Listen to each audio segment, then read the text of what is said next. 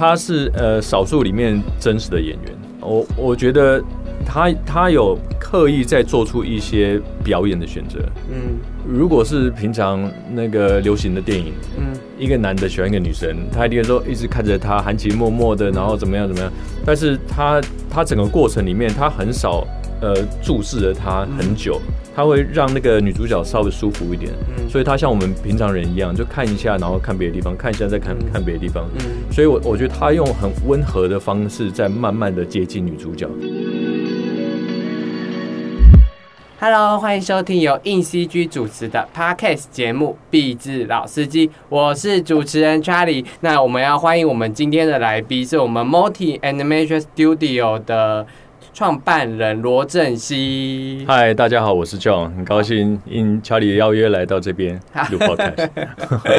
那这次录 podcast 是因为我们之前有办一个讲座，讲座嗯是在分享角色动画内容的部分。然后罗振熙有跟我们讲，就是他很喜欢看电影，然后他看了很多电影，然后会去研究就是电影的表演。然后我们就当天其实我们也有分享一些电影的表演，对不对？嗯我记得你有在那个讲座聊到你最最喜欢的演员是那个 Daniel Day Lewis，对丹尼尔戴路易斯这戴样。路易斯。对，所以我们就想说，然后我们就问观众说有没有想要听我们分析电影这样，然后听观众都说要，嗯。然后我们就来录了。然后我们。再录，对对对，那我们等一下会，刚刚有看标题的人都知道，我们等一下会讲的是《游牧人生》跟《父亲》两部电影。那这两部电影呢，我们都会很仔细的针对剧情啊、针对画面啊、嗯去做分析跟分享。那就是会爆雷，对，一定会的。而且这两部也上映一段时间了，所以没去看的话，现在网络上都有，你可以去看。先暂停，赶快去看，再回来。对，然后如果你已经看过，那就可以来听一看我们两个对这部片子的想法，这样子。好，那我们首先第一个要先讲的是《游牧人生》这部片，这样子。那我我先简简单介绍一下《游牧人生》的剧情啊，它是今年奥斯卡最佳影片，然后最佳导演，然后最佳女主角的得主。然后它是在叙述在一个小镇，就是一个小镇的企业，算是算是没落，对不对？就是对对对，然后他就是因为可能关于金融风暴啊，他就是裁员裁掉一些，然后那个女主角她本来有一个老公，然后她也那个老公也死了，嗯，对，然后她裁她也被裁员了，所以她就是没有钱，然后无依无靠，然后他只能在当当地，因为他因为那个公司离开，所以那个人都要离开，嗯就是那那整个小镇都要被迫对，去搬到别的地方，这样为他连邮递需要都没有了。对对对对对，所以他要离开他的家，然后踏上游牧的人生，因为他其实也没有钱，所以没办法搬到另外一个地方居住。然后在电影的过程中，也其实有去做到他为什么不愿意搬到另外一个家居住的一些原因。然后他就遇到了游牧族，就是以游牧为生的故事，所以他就带领着观众一起去踏入看这个游牧族怎么样过生活，以及他们在这样情况下。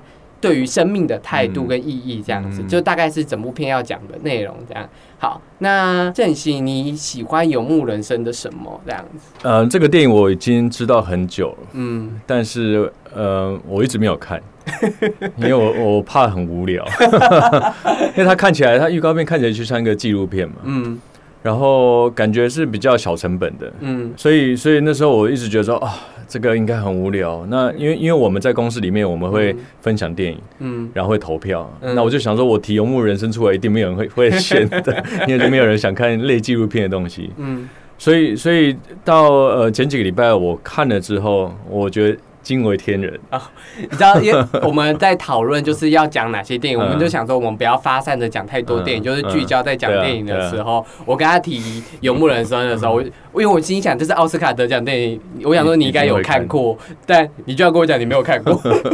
对啊，我就我就一直抗拒，然后看了之后，我就发现他慢慢取代我近年很多心目中的一些电影。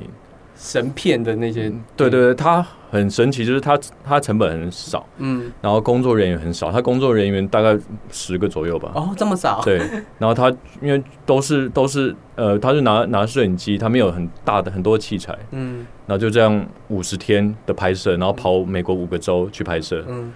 然后我记得他除了女主角本身以外，全部人其他人都是素人，而且真的就是游牧族的人这样子。对，然后我尤其对那些游牧的那些素人，嗯我觉得他们演的特别好，因为我觉得他们演的非常自然。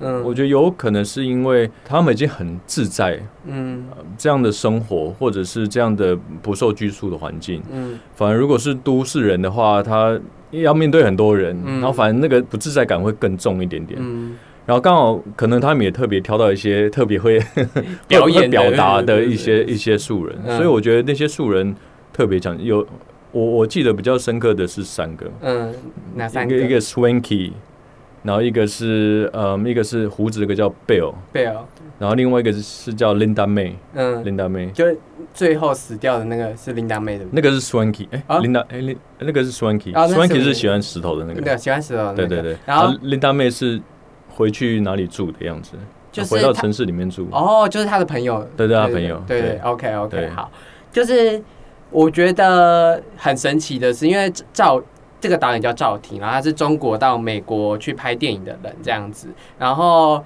他过往的作品《重生骑士》我还没有看，但我有听说他也是这样子拍素人，然后他的手法也是像纪录片，拍风景、拍人、拍风景跟人的合一这样嗯。那我们还是先回到素人，就是他在因为游牧族这群人真的都是真的在做这件事的人，所以在看电影的时候会，你刚刚有讲到纪录片这件事，你会真的会想说，嗯，这是有剧情的片还是没剧情的片？嗯因为电影很多时候都是很日常的东西，你你你懂吗？就是它会有像那个营队，就会觉得那个营队好像就是这样 这这样子的嗯过、过生活这样子。嗯所以，所以你有点，就是有点感受不到，因为因为一部电影，它有时候会让你明显感受到它是有剧本，它是有嗯戏剧张力在这里，嗯它是刻意设计的。但在《游牧人生》好像看不到什么刻意设计的面向，这样。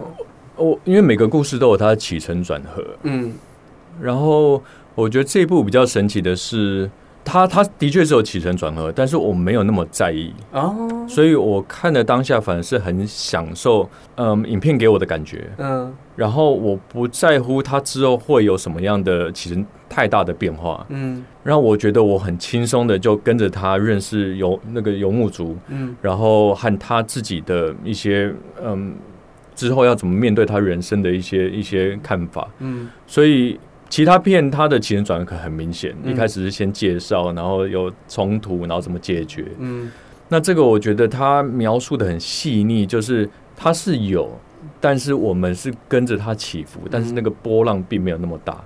嗯。我觉得它让我感觉到很舒服的是这一点。好，那我们刚刚有提到三个配角，那我们先针对三个配角再讲，然后再讲到法兰西斯麦朵曼主角。嗯刚刚第一个是喜欢石头的那个 Winky，对不对？w i n k y 对。那你对他印象深刻的点是什么？这样，他一开始，因为他一开始这个女主角碰到他的时候，嗯他看起来是好像脾气比较不好，因为他要就要在他进城里面，然后买个新轮胎，对，然后后来就慢慢发现说，哎、其实他也需要一个伴，然后也蛮平易近人的。嗯。我给我印象最深刻的是有两有两个，嗯。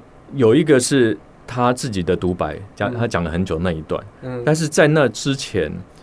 他开始有一段开开始讲话，然后再讲石头，嗯。然后他开始咳嗽，嗯然后我觉得那个很酷，我不知道是演出来是故还是刚好的即兴的，他开始有有打嗝，然后有一点那个胃酸，嗯。是胃食道逆流的感觉嗯，然后他的那些表情其实非常自然，嗯。然后包含他他那个女主角给他水喝，嗯。然后包含他怎么喝水，然后花很久吞下去，我觉得他那个这整段表演的非常自然，尤尤其是嗯这一部的摄影机几乎都是广广角镜头，嗯。然后广角镜头它又是非常近距离的拍摄，嗯。然后它又可以表演的那么自然，我觉得嗯很很难得。嗯。然后所以他因为胃食道逆流，然后后来躺下休息，嗯。然后他后来就起来就开始在讲他的之前的人生的、嗯。的经历，然后那个镜头是更近的，嗯，就是刚刚讲那一段是他。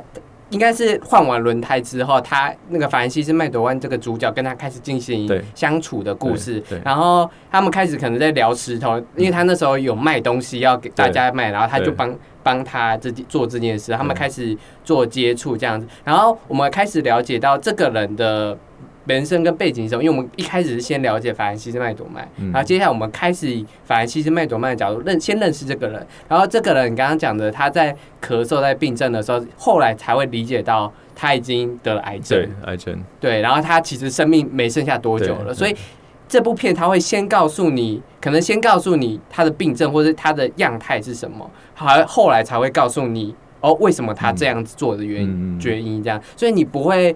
就是有一些电影，就是他会先跟你解释，然后他才开始做。可是他就是先先让你知道这件事，嗯然后你才会知道哦，原来是这样。然后嗯他在讲他自己身为癌症，也不是只是交代背景，更重要的是反映他现在的生命价值中，因为他癌症了，所以他他为什么要成为游游牧族的原因嗯是他想要自在的过生活。他因为他的故事是他他的另一半嘛，对，好像是他另一半，嗯对不对？就是他另一半死了，然后告诉他说帆船不要卡在那个房子里面，对 对，所以他就说好，那我那我要出来，嗯那我要出来，嗯我要用剩下的生命出来玩玩，出来走走。嗯所以他的生命价值观是这个。然后这个角色我最印象深刻的是他。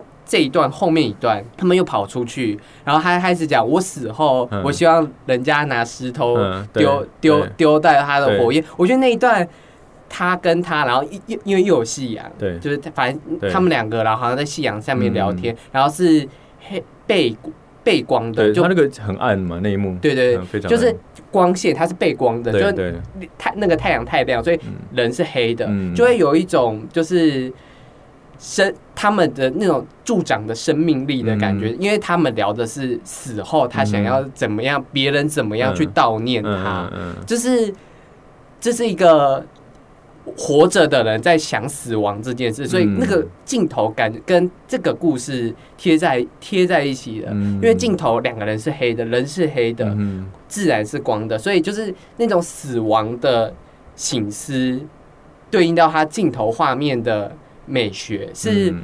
是是贴合的，然后会让你真的静下来想说，哎、对，人他将要死了，那人死后，他就会开始带出这这部电影想要带出的关于我们人生命接下来要如何自处的嗯。这这个点，我觉得这个角色开始出来之后，整整部片开始有别的变化了，嗯。就不只是在讲处人的处境这件事情了，嗯嗯对，所以这也是让我印象深刻的点，这样，嗯，然后所以我我觉得这这部片呢、啊，给我的感觉是它是都是人生的选择。嗯那所以就像呃女主角或 Swanky 他们，他们其实是到一个年纪，然后做了一些一些选择。嗯然后，但是我觉得导演并没有想要强调说这个选择是对还是错哦，对，然后他只是想要借由女主角带我们进入游牧族他们的嗯那个世界观或他们的想法，嗯，但是不带任何批判的角度去看它。就是他们的故事，他们的呈现就已经是一种观点，一种感觉了，对对对。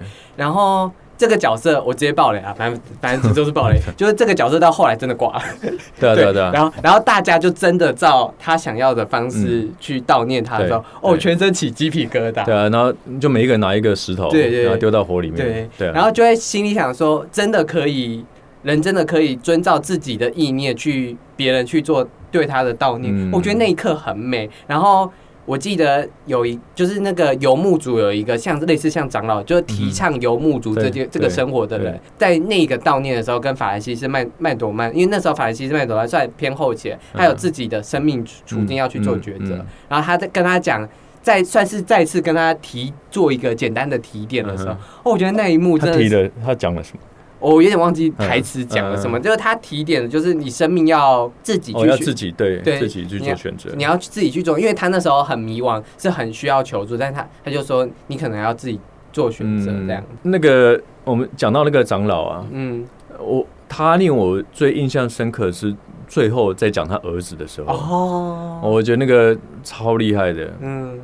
然后他，我我觉得他有一个东西，我发现一个东西音那个音效剪接的很有趣，嗯。就是呃女主角在讲讲话，她刚讲完的时候，摄影机还没有切到那个 Bill，就是那个长老的时候，Bill 的声音已经出来了。嗯。然后他就他说我想要讲一段我我从来都没有跟人家讲的故事，嗯，那就是他儿子对。儿子呃自杀嘛。对，对，然后我觉得他那段演的很好，就是他刚讲他儿子自杀的时候，他有深呼吸一下，嗯感觉是他完全不能呼吸，有点窒息的感觉。我觉得那一段表演的非常自然，嗯对，那个那段会让人蛮哽咽的，嗯。对，第三个配，你刚刚讲第三个，哎，没有，第二个配角是他那个那个他他遇到的一个男生这样子。男生，他是他是呃少数里面真实的演员。哦，就法兰西斯麦朵曼也是真实演员，他也是这对。样。，然后我我我可以讲一下他，我我觉得他他有刻意在做出一些表演的选择，嗯。就是我觉得他的他刻意表演的他侵略侵略性没有那么强。嗯。如果是平常那个流行的电影，嗯。一个男的喜欢一个女生，他一定说一直看着她含情脉脉的，嗯。然后怎么样怎么样，但是他他整个过程里面，他很少呃注视着她很久，嗯，他会让他会让那个女主角稍微舒服一点。嗯，所以他像我们平常人一样，就看一下，然后看别的地方，看一下再看嗯。看别的地方。嗯。所以我，我觉得他用很温和的方式在慢慢的接近女主角，嗯，但是他又没有想要把女主角女主角推走的感觉，嗯。所以他还蛮尊重她的。嗯。对，所以我我有一我有一有一幕我觉得很那个记忆很深刻的是他在病床上，哦，然后女主角给他东西，嗯。然后给他泡面，嗯，然后他希望女主角跟他一起去工作吗？对，对，他说：“哎、我我这里有一个空缺，你要不要一起来跟我？我记得是餐厅的餐厅？”对，他在做甜甜圈那些东西，然后所以但女主角没有回答，嗯。她没有说好或不好，所以他就从画面左侧离开。嗯。然后这时候拍到那个那个 Dave，嗯。就是这个男生，然后他看看着他背影很久，嗯。然后他吸一口气，嗯，然后就被剪掉了。哦。我觉得在那边剪非常有趣，就是。如果他吸一口气之后，他开始吐完的时候会有丧气的感觉，嗯。但是我觉得导演不想要让他有这样的感觉，嗯。他还是希望他是比较正向的，嗯。他给他充满鼓励、有温暖的。嗯。所以他如果吐完的时候，他就看起来是一个很沮丧的角色，嗯然后他放了太多爱进去，得不到爱，然后又很痛苦嗯，所以我觉得他故意在吐气之前切是有这样的道理，哦。就让他还是保保持正向的那个形象。对。这个角色让我印象深刻的是很很前面的戏，应该也没有到很前面，就是很中段的戏，就是他们跑去那个峡谷山，嗯就是就是很美的那个峡谷山。然后我记得是他带他跟他朋友去一个很多峡谷的地方，然后那个峡谷的地方就是他带过去之后，女主角乱跑这样子，嗯嗯嗯，就是对然后然后女主角乱跑完之后，他就看说。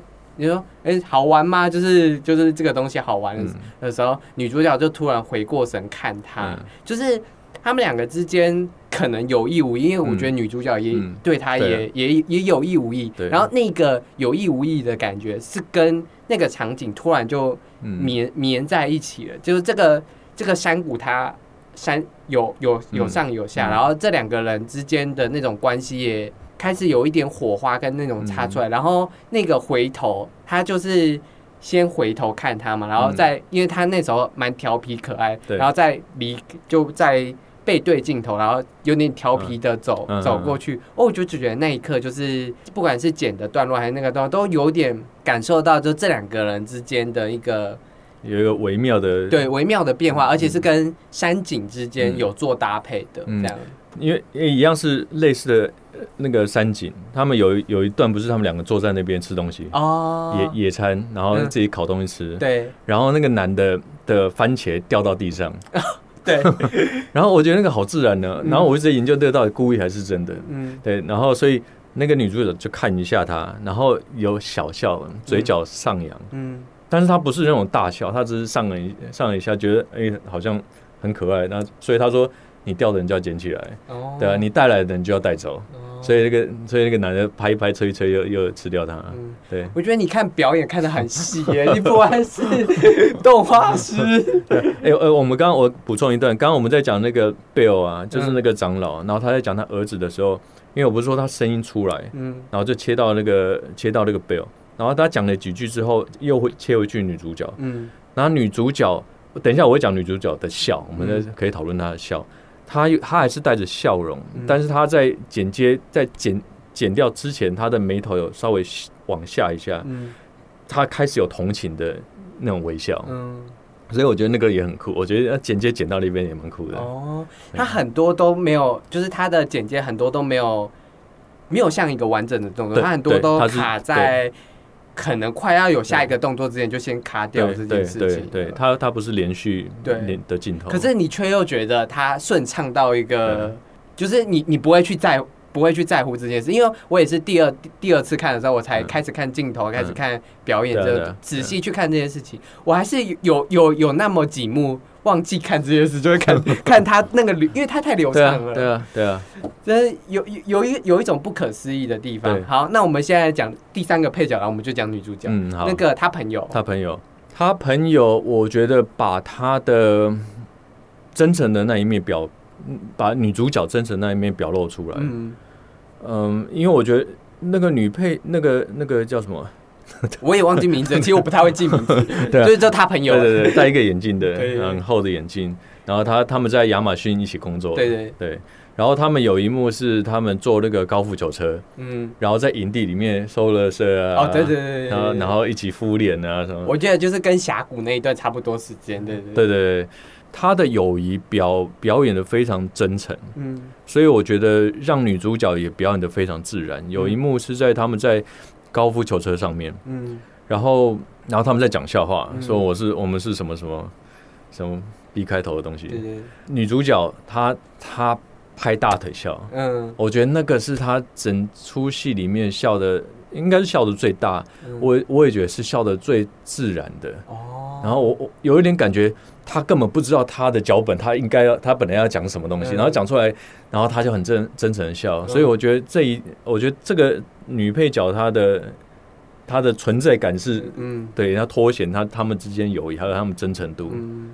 我我我在看女配角，就是第二次在看女配角表演的时候，我有感觉到，就是那个我我会觉得她跟法兰西斯麦朵曼好像真的是好朋友。对对，对。就是就是就是她那种顺畅，因为他们在聊天讲话的时候，会让你感她有，因为有一些朋友之间的动作是很直接就跑靠近你，或者很直接的摸你，或者很直接的嘲笑你那些地方对，他都有，嗯，他都，嗯。我觉得他他就会让你觉得。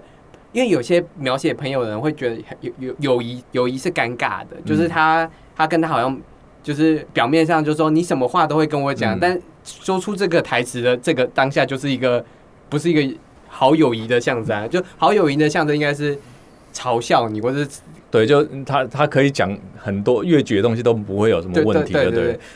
我我觉得，我觉得他那个像好朋友啊，嗯有时候讲话，其实你，嗯我们去观察，我们跟好朋友讲话的时候，常常都不会看着对方眼睛。对对，那我觉得他们的表演常常是这样啊，嗯他们就自己讲自己的，但是其实是互相笑来笑去的。嗯我觉得那个就很自然的一部分。我觉得这是在导演在捕捉他们表演的时候，也有观察到，就是其实我觉得这是蛮蛮人性蛮。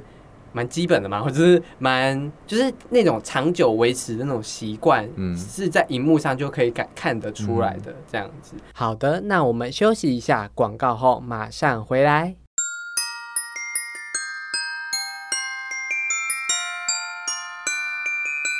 有没有人要买火柴？有没有人要买火柴？哎、别挡路！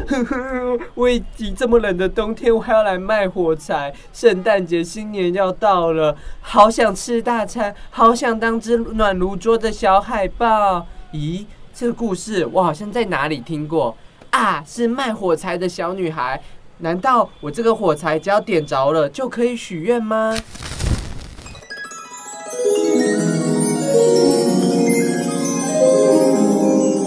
吼吼吼！我就是火柴女神，请问你要？啊，真的是女神呢！要许三个愿望，是不是？第一个愿望，我想要拥有一百个愿望；那第二个愿望，我想要拥有地堡房子。哎哎哎！我没有说我的神力是实现愿望，哎，你怎么就许这么多愿望？太贪心了。那女神，你的法力是？我的法力就是第四十九期主题杂志《Archvis》一窥建筑景观室内设计的视觉渲染趋势正式开卖啦！内容各风格的建筑渲染教学与工具文，快到博客来或是读墨购买。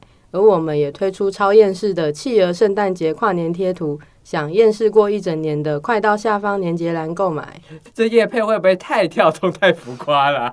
管我，魔法已施展完毕，我先走啦，拜拜。哎、你别消失啊！我的地堡、我的冰室车、我的海豹玩偶都还没有实现呢。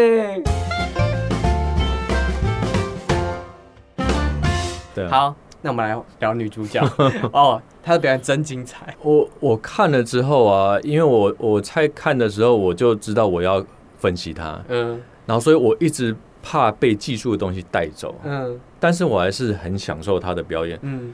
享受到我不知道要怎么解释她的表演，嗯。或怎么样，他到底怎么诠释，让他的表演可以那么自然，嗯，那么像这个角色。，对，这个人，我觉得我觉得这一点非常厉害。然后我我综合起来，我觉得最主要的一点是他没有过度表演。嗯呃，他没有刻意的要表演我很凶或者嗯我很什么，他啊，你看他很多时候到一半的时候，他其实是面无表情的，嗯就跟我们平常我们真人一样。我们其实大部分呢，我们其实，在想到，我们是面无表情的嗯，那他其实就是这样。嗯，然后碰到人的时候，他又可以笑得那么真诚，然后他笑的有很多种笑，你碰到比较不熟的人的是是一种笑法，嗯。那么碰到他的好朋友是一种笑法，嗯。然后碰到那个怜悯的人又是另外一种笑法。嗯，你可以去在看电影的时候看他微笑的度数或微笑的样子，超厉害。就是因为因为这部电影会带每次都会带他侧脸的微笑嗯。这样，然后都蛮都蛮近的，对，所以你就会看到他面面对任何，因为他像我还记得前面很前面的时候，他遇到他的那个什么超市遇到还可能很久不见的好朋友，嗯他的他学生好朋友和学生，他那个他女儿是他的学生，对对对，就是就是那个人，然后他就开始关心他说，就其实很久不见，他说，哎、你现在过得好吗？他的笑就是有一点微尴尬，就是他的笑是那种尴尬型的笑然后当当那个人人说，哎、你真的如果没地方住，要跟我们讲，嗯哦，那一那一瞬间那个眼神，好有一种。你是在可怜我吗？可是我，可是我真心觉得这个生活还不错，然后嗯我也想要佯装坚强这样。然后妈妈讲完话之后，开始跟小朋友讲说：“哎、我教你的东西，你有教我。”那个恢复到，嗯就是真的就是哦，他跟他是真的不错关系的那种微笑这样。嗯所以我就觉得那一幕的时候就，哇，他你你去看他一开始不是要搬搬家，呃，他要从仓库里面把东西搬出来，对他要离开那个他要离开，所以以一开始他有跟仓库仓库的那个经理拥抱，嗯然后说拜拜。最后一最后最后，他也有说我要完全仓库里面东西完全不要了，然后请那个经理送走。他也有再跟他呃再见一次，嗯。然后他这两幕都是对那个经理在笑，嗯。但是他笑的方式完全不一样。嗯一开始笑的时候，他是带很多不舍的笑，嗯所以他笑不开来。嗯然后最后最后一幕他要离开的时候，我觉得他已经想通了，嗯所以他不不需要那些仓库的东西了。嗯所以那时候笑的时候，他是很放松，嗯然后很很，我觉得是很很，就是你的你的心里一颗石头已经放下来的那种、那种那种笑。嗯我觉得光这个就很有趣，嗯他的笑容的方式就很有趣。嗯对啊，理解这样。然后女主角其实，在整部故事之后，她最大的核算算是给他最大的核心冲突是那个男生问他要不要，因为那个男生后来有一个算是他儿子一个一个家一个他他儿子的家庭，儿子的家庭嘛，然后法兰西麦朵曼这个角色就是可能想说顺便，没有，就是就是那种游牧到处过哪的人生，然后想说他都邀他来，就稍微去他家，嗯。然后在那个时候编导给他的选选择就是男主角问他你要不要留下来，就是跟他一起过像这样子的生活，还是到处流浪生活，这就每次他们都有点提到说家的家的模样到底是什么，就像一开始那个。刺青在刺在手上，家到底是一个文字还是一个一个概念？那家到底是什么样的概念？他我觉得他给女主角的核心冲突是这个，就是家的概念到底是什么？那他留下来跟离开跟到处流浪是怎样对他来对生活来讲，对他的生命来讲是好的，或者是是过得下去的那一种？就像他在那个超市遇到他朋友，嗯然后遇碰到那个小朋友，然后小朋友问他说：“你现在是呃 homeless，就是那个什么呃无家可无家可归。”然后他说：“我不是 homeless，我是 houseless，对 houseless，就是我没有房子而已，嗯但是我不是没有家，嗯因为他的家其实一直在他心中而已。嗯对，我虽然他说他车子是他的家，但其实他就是他的家，就对了。嗯，所以但你知道，因为他在那个男男主角房子的时候，他确实犹疑了，因为他在那个房子其实过的生活，我们我们其实以一般观众来看的话，他是一个过一个换算开心的生活，因为这些人很接纳他，然后甚至是他跟他之间，甚至已经快要有那种爱情关系的存在了，就是那种氛围、那种气氛下，如果是正，就是会想要有一个稳稳定在一个地区的人，那他有可能就会答应。所以家的这种归属感，到底是建立在有有屋子这件事，还是建立在像你刚刚说的建立在心里面这件事情？我觉得你刚刚这样说，我因为我一直觉得他抱那个 Dave 的孙子那个小 baby 的时候，我一直觉得他的表情很，我不知道他想要表达他不喜欢小孩，还是他不会去抱小孩。我觉得应该是不会去抱小孩，因为他没有孩子。对，那因为我们他没有交代说他为什么没有孩子，嗯那所以这个是不是他他和她老公的选择？就是她的她的世界其实是不是她和她老公就够了？嗯。如果是他们选择不要小孩的话，嗯。所以抱人家的孙子对他来讲会不会其实是一种负担？嗯。所以后来有一幕是那个 Dave 还有他儿子在弹钢琴，嗯，那他不是在上面看，对，然后我觉得他有表情的变化，他一开始是欣赏说，哎、这个很温馨的家，嗯，然后那父子的关系很好，但是我觉得他有一个变化，就是他可能会想说，我是不是不属于这个家？这是他们的家，这不是我的家。哦对所以他后来是不是又住在对，那个晚上又回到车上睡？对他，他就是住了大概两三天吧，然后最后一天晚上就回到，嗯，哎、没有，三天都在他的车上睡这样。嗯因为这还是关于就是我们一刚刚一直讨论的家到底是一个他他对于家的概念到底是什么？嗯然后女主角可能就从从头到尾对家的概念是，她心里她觉得那个就是她自己的家，这样她跟她老公过的嗯。的那个是她的家，所以当她老公结束之后，那她的家就像就像他姐，那是他姐他妹，她妹吧，是她妹啦，她妹。那他妹，因为他妹就说你从小就离开我们，然后就跟你老公去闯天下，然后他从在求学阶段就已经是这样比较有个性的嗯。个性的人，所以所以我觉得可能也是刚好因为他这样的个性，所以他比较容易去选择说他不需要住在都市里，或他不需要再跟另外一个家庭住，嗯。而他本来就是很勇敢的，嗯。呃本来就是独往独来的人。嗯。所以他对于选择要当游牧族，其实不是这么困难的事情，因为他其实一辈子都是在过这样的方式来生活。嗯，那你觉得就是最后女主角回到，应该是回到他们原本家乡，回到那个房子里面，是想要表现什么？有一个说法是，我觉得，因为他最后他最后看一看，然后最后有出去他的呃围栏，对对？然后往外走，我觉得那个就是他释放了自己嗯的一种感觉。嗯然后外面就是很广阔的地方，就是看他想要往哪边走都可以。我觉得他想要交代这个嗯，这个东西，就是对于女主角来说，她的家不再困在，他对他不他走出去，他不困住。她不困住在那个地方，因为她，因为我们刚刚讲了很多嘛，就是他其实有遇到一个可能可以稳定的一个可能恋爱对象的家庭，甚至是他妹妹要要他说，哎，你要不要回、嗯。回我家？你在外面流浪，因为他们会觉得就是他是在流流浪，但我们两次的那个游牧族的聚会，都会让你感觉到他们其实不是在流浪，嗯。那个就是生活方，生活，对，那个就是生活对这样，因为他们有提到说，一开始其实美国人一开始就是这样，对，是游游牧游牧族，本来就是这样的。对。对啊，那我可不可以讲一下我这我这个电影里面我最喜欢的一幕？好好好，你讲？OK，呃，就是他刚开始当游牧族的时候，然后有一个因为有一个早晨，然后他就开始走，一直走，一直走，摄影机在他左边，嗯，那个日出在他右边。聚会，对，是聚会之后，他嗯。隔一天早上，嗯。所以他他走了蛮久的，嗯。我不知道是几秒，反正走了很久，然后镜头就一直跟着他，嗯。所以你这样看的时候，日出一下子在前面，一下子在后面，一下子在前面，一下子在后面，嗯。所以我觉得那一段给我有很宁静的感觉。嗯。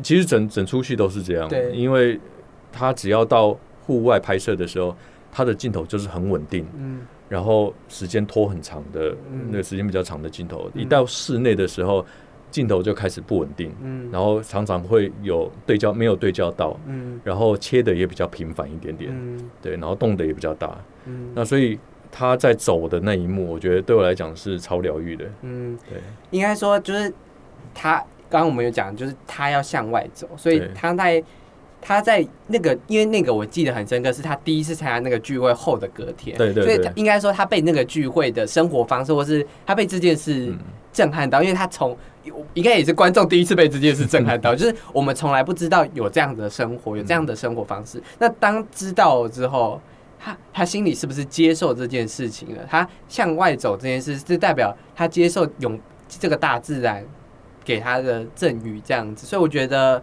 某种方面来说，可能是一种接受。然后因为它又光在那，然后它黑在那里，所以我觉得有某种方面是接受，某种方面还是想要接受，但又有有一点隐忧在里面。嗯在嗯我真的适合这样的生活方式嗯吗？因为他他是不止一次在电影中一直走，一直走，一直走。他有一幕也是在，这个可能是傍晚的时候吧，嗯已经很黑了，然后他拿着一盏灯，对，然后他穿白色的裙，然后、哦然后那个灯映照在在裙子上面，然后他就他就这样走，我觉得那一幕也很漂亮。嗯，对就是他很多光算是逆光线的感觉吗？他他，因为他们那一组他们每天四点起床，因为他们就是要捕捉日出，所以他们说他们一一天就有一次机会，所以他们一定要抓到日出，嗯，对啊，就是它的那种逆光的感觉，是真的会让人跟自然，我会我会觉得人跟自然瞬间是贴在一起的，嗯。而且里面有一幕是凡西麦朵曼全裸，然后躺在一个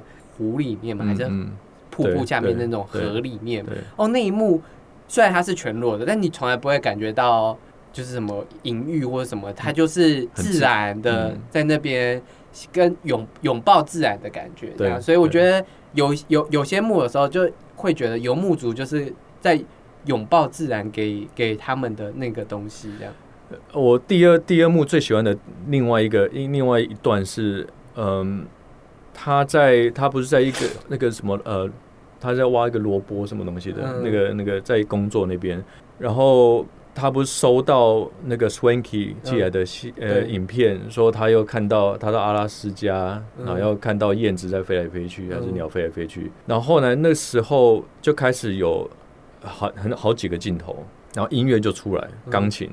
噔噔，我忘记那个噔噔噔，然后停了很久很久很久，然后噔噔噔，那停，然后中间就穿插不同的画面，有一个画面是有一群年轻人在卡车上面弹吉他，哦，我觉得非常酷，因为他在弹吉他唱歌唱那段歌之前，他先噔噔噔，钢琴噔噔噔之后，然后他就弹，然后就唱歌。我想，哎、那这样唱歌不不会被那个音后背景音乐干扰吗？嗯然后没想到他是弹完之后，噔噔噔又继续开始。原来他那个音乐是很慢的，嗯所以大那个大概拖了五分钟，嗯然后后来慢慢加大提琴，加什么进来，我觉得那个是超漂亮的一幕。哦，对，就是他把配乐跟现场音完美的交叠在一起。对对，哦，非常美。我还有一个印印印象深刻的一幕是他，我是跟一个男生在讲婚礼的事情嘛，嗯，你还记得吗？婚礼是婚礼吧？就是他是婚礼，那个，因为那个男的也是素人，对对对对对。然后他在讲那个婚礼的事情，然后我我虽然已经完全忘记台词了，就是嗯。我相信观众应该就有，因为他那是一段莎士比亚的的的诗，对对对。对。然后他讲那个诗，然后配上他们俩，他反正麦朵在静静在听那那首诗的样子，我就觉得这这一幕不晓得就是升华起来，就是对对。对，就是他因为他有他在看他照片嘛，以前的幻灯片，就就会觉得就会觉得整个画面跟那个就是会真的感受到影像的诗意是什么一回事，这样。嗯我觉得我在那一幕的时候有感受到，然后所以那一幕是虽然我已经忘记有幕，你知道你知道已经看了过很久了，大概是我三两二三月的时候看的，嗯。已经过很久，但我现在我还会记得那一幕的画面是什么，然后虽然忘记完全忘记那首诗在干嘛，嗯但我会觉得那是一个诗意诗意，然后他。反星们在疗愈自我的过程，那一刻也真的很疗愈的。因因为那一段他他所用的照片也都是他真实小时候的照片，嗯所以我觉得那个是蛮酷的。就是他很多真实，然后戏剧真实戏剧，就是他真的把这这两件事情模糊起来了。嗯，就他的手法或者他的拍的方式真的很特别。所以才会那么自然吧？嗯。我觉得这这个这部片最难得就是它太自然。嗯，那关于这部片，你还有任何想要讲的地方吗？我我觉得可以看，可以看的就可以去看一下，因为因为大家都以为这个是纪录片，嗯。但它其实是很像纪录片，但是我觉得它是一个很美的纪录片，嗯，对，你它也不是纪录片啊，它是对它它不是纪录片，然后然后导演我觉得很厉害，嗯。对，还有拿下就是威尼斯的金狮奖跟奥斯卡的最佳影片、最佳导演跟最佳女主角，嗯就是演技、拍摄方面都是一流的。对，然后风景也很漂亮，没，错。好啊，我们聊完了游牧人生，真的很感谢郑熙跟我们分享就是游牧人生的内容啊。那我们下因为游牧人生路太长了，我不知道我们居然讲这么久，所以我们下一集才会再聊父亲。那大家下礼拜的时候可以听一下我跟罗振熙怎么聊《父亲》这部电影。那他就是 Multi Animation 的创办人，所以在角色表在看表演这些方面真的是很仔细，然后看电影也真的是看得非常的多，跟内容仔细。我觉得就是因为这样子才能打造出好的表演，这样子。那有兴趣听这种电影分析的。IG 私讯敲完，那也记得追踪硬 CG 的 IG 跟 Multi Animation 的 FB 本专。那这里是由硬 CG 制作的 Podcast 节目《壁纸老司机》，我们就下礼拜父亲见啦，拜拜。拜拜